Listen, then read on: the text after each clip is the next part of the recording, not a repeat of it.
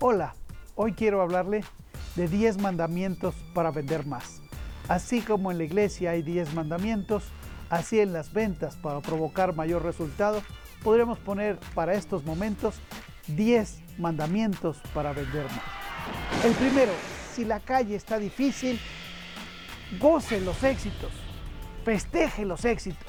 Tenemos que reforzar a la gente a que haga un esfuerzo. Hoy la motivación cuenta intensamente. La motivación de hacer el segundo esfuerzo, de generar un resultado, de encontrar el sí se puede. Dos, vaya por esa venta, busque esa venta. Esa venta lo está esperando. Es para usted esa venta.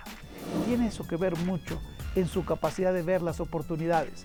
No solo vea lo negativo, vea lo positivo. Siempre hay oportunidades, siempre hay un cliente comprando. La pregunta es, ¿le está comprando usted? Tres, el precio es el dragón. Tenga cuidado porque como un dragón es algo que tira el fuego sobre el nuevo vendedor y no sabe qué hacer. El precio es entender bien el valor, el beneficio, el saber negociar, el saber trabajar para generar la operación bajando conceptos negativos y subir el valor del precio. Vender más los beneficios que los costos. Agregar valor significa dar un trato personalizado o subir los beneficios bajando el costo.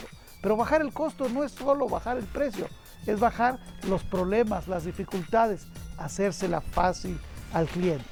Cuatro, la actitud cuenta. Es su arma, es su respuesta, es su poder, su forma de pensar, su forma de atacar la venta. Si usted cree que puede, puede. Si usted cree que no puede, no puede. Henry Ford nos dijo esta frase hace mucho tiempo y es marca cómo es tu actitud para este trabajo. 5. Saque del olvido al cliente. Por favor, que el cliente no se olvide de usted.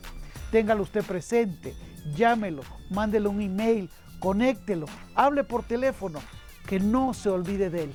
Saca a esos clientes del olvido, clientes del pasado que hoy no le están comprando. Vaya por él, póngase presente. Seis, en lo nuevo está la ilusión. Busque nuevas carteras, nuevos clientes. Busque nuevos productos. Busque nuevos servicios. Busque nuevas ofertas. Trate de revestir lo hecho creando nuevos elementos. Hoy los nuevos productos nos llevan a océanos azules que están generando grandes economías. Pero a veces no es darle el producto que sea totalmente nuevo, sino es darle un nuevo empaque, un nuevo envase, una nueva forma de presentación, un nuevo uso. Siete, cuide su margen y cobre. El que cobra, cobra. Hoy son dos conceptos muy importantes. Que la venta no sea vender por vender. La venta tiene que tener margen y cobre, solo cobra el que cobra. En el mundo de la cerveza hay una frase eh, difícil pero descriptiva, cerveza vendida es cerveza cobrada y meada. ¿Qué significa esto? Que para vender hay que cobrar y que para que volver a vender se tiene que haber desgastado ese producto para la gente ir a buscar más. Cuide su margen, vea bien cómo están sus costos, cómo opera para generar un resultado. Busca el vendedor que cree en su producto. Si un vendedor no cree en su producto y su precio, no lo va a defender. Enseguida la primera objeción se va a caer. Y es importante que el individuo avance y genere una respuesta. Que crea en lo que está. Esa es parte de su fuerza. Que cree en su precio que es justo. Que cree que es un producto adecuado. Algunas empresas como Coca-Cola obligaban e empujaban a que su gente tomara Coca-Cola. Para gente que de su propia empresa que tomaba Pepsi se le veía mal. Tenemos que ser testimonio de nuestro producto cuando el producto lo permite. Porque sí, hay productos que no. 9. Quédese con los buenos vendedores y con los buenos clientes.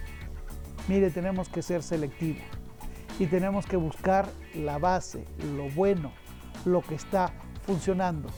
Tenemos mucha gente que siempre podemos transformar, pero tenemos que estar seleccionando y dando retroinformación. Y por último, La vida es bella, esa película maravillosa Pero es la verdad, la vida es bella, la vida de venta y el área comercial es bella. Se va a convenciones, se va a eventos, se le busca motivación.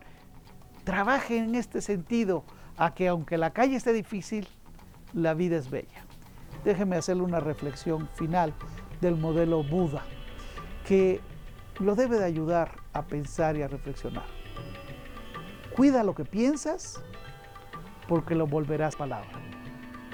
Cuida tus palabras porque las volverás hechos. Cuida tus hechos porque se volverán tu destino. Las palabras, una vez que lo empezamos a hablar, lo empezamos a visualizar empiezan a hacerse hechos. Y cuando los hechos empiezan a hacerse, se crean camino y destino. Que tenga mucho éxito en sus resultados de venta y que llegue a donde usted quiera llegar, que esa es la respuesta. Como en el mundo de mariachi, le diré, ojalá y le vaya bonito. Ojalá que te vaya bonito.